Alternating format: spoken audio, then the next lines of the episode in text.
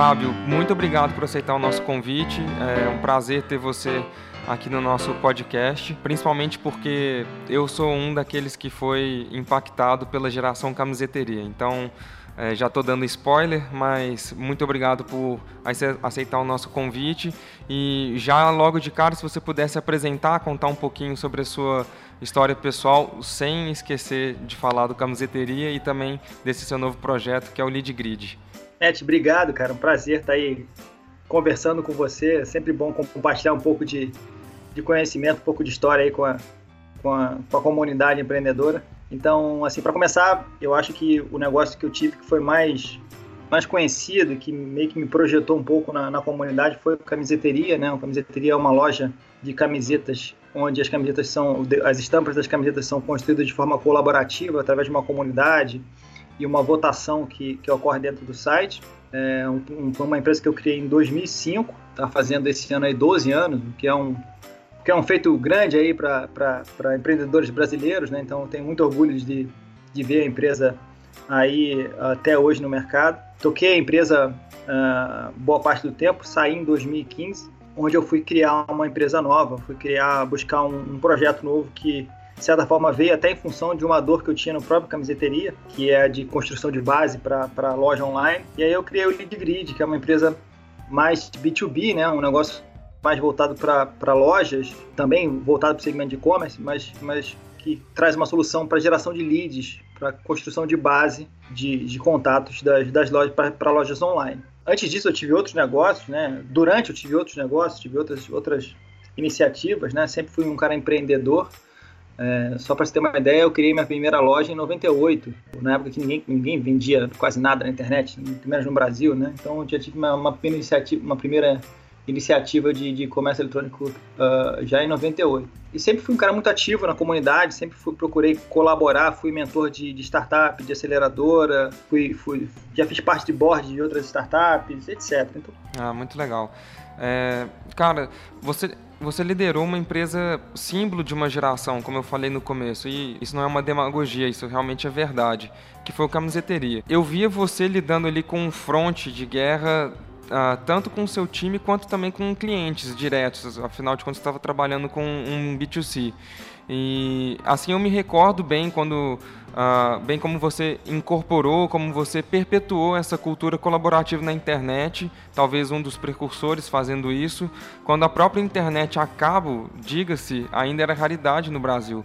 Como que foi essa construção e, e, e para você qual que é o impacto disso ou qual que é o impacto que isso gerou no seu negócio, ou isso moldou você e, e também levou para suas outras iniciativas que você foi tocando ao longo desse tempo? Olha, foi, é, foi uma surpresa, na verdade, porque quando eu montei o Camiseteria, eu, eu, eu identifiquei uma ideia, uma ideia legal, quis trazer essa ideia para o Brasil e, e, fui aprendendo com ela. Né? Então, essa coisa da colaboração também foi algo que a gente, a gente também foi aprendendo. E foi muito gostoso aprender a lidar com isso, porque realmente foi, é, no caso do Camiseteria, foi foi é, o fator é, de inovação na época que mais trouxe resultado para a empresa, ou seja, a empresa se tornou o que tornou por causa desse fator de inovação, por causa desse modelo de trabalho colaborativo onde os próprios designers, os próprios consumidores criam as estampas, etc.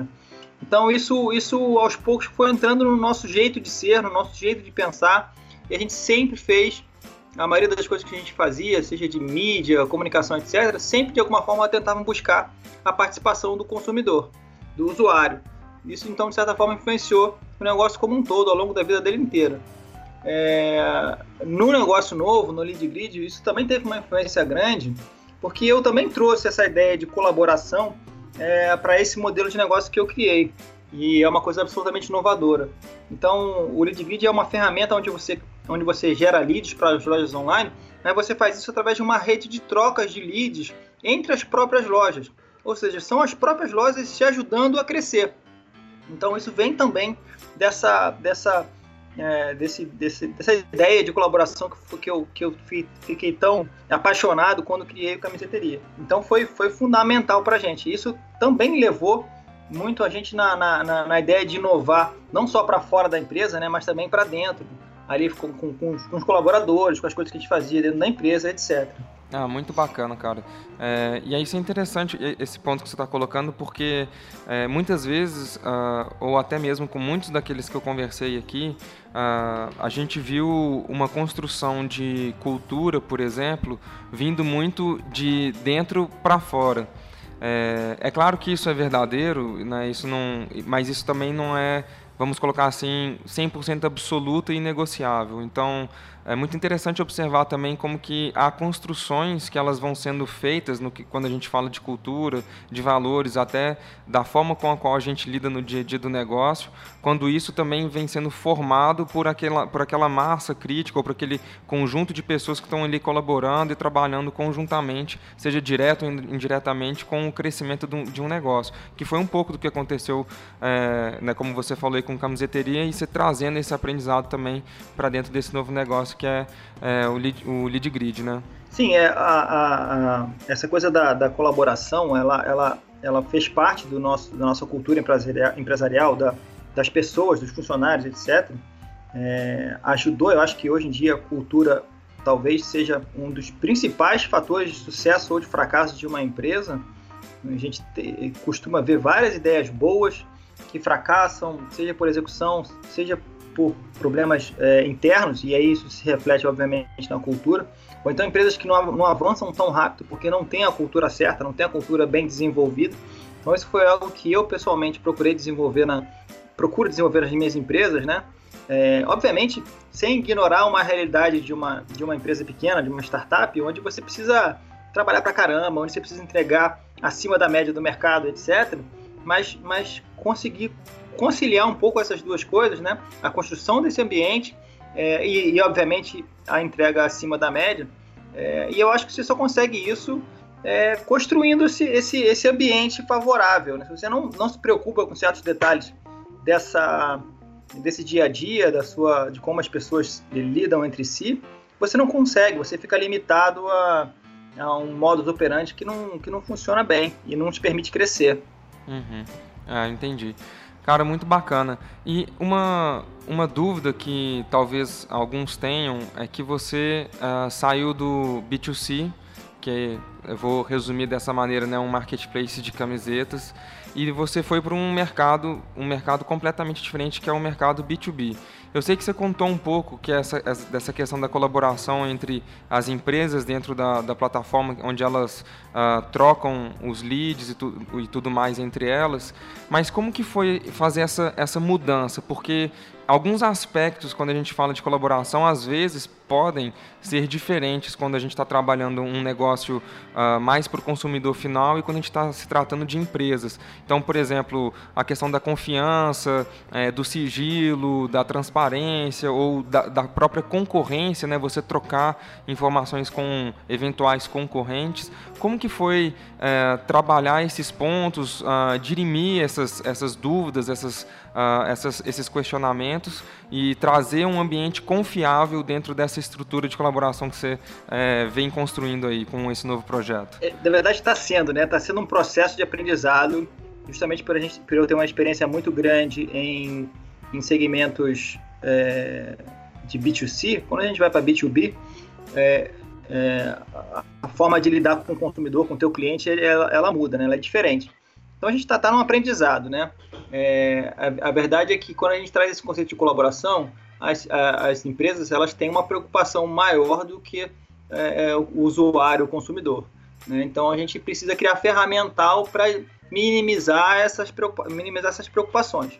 Então, é, é, desde uma ferramenta até como, por exemplo, você bloquear um site concorrente seu que você não quer que você não quer se relacionar com ele, até você é, ajudar a, a, a, espalhar um pouco esse conceito é, de colaboração, de que essa é uma alternativa, essa é uma forma legal de você crescer o seu negócio, de você é, evoluir o seu negócio, é, sem se preocupar, sem depender de grandes players, por exemplo, para fazer mídia, por exemplo, Facebook Ads ou AdWords, etc. Então você encontra no seu par, no seu colega de mercado, uma alternativa para fazer coisas que antes você você depende de, de, de grandes players, né? É, e eu acho que o papel, da, no nosso caso, do lead grid em si, de servir como um intermediador ou um facilitador disso, é fundamental.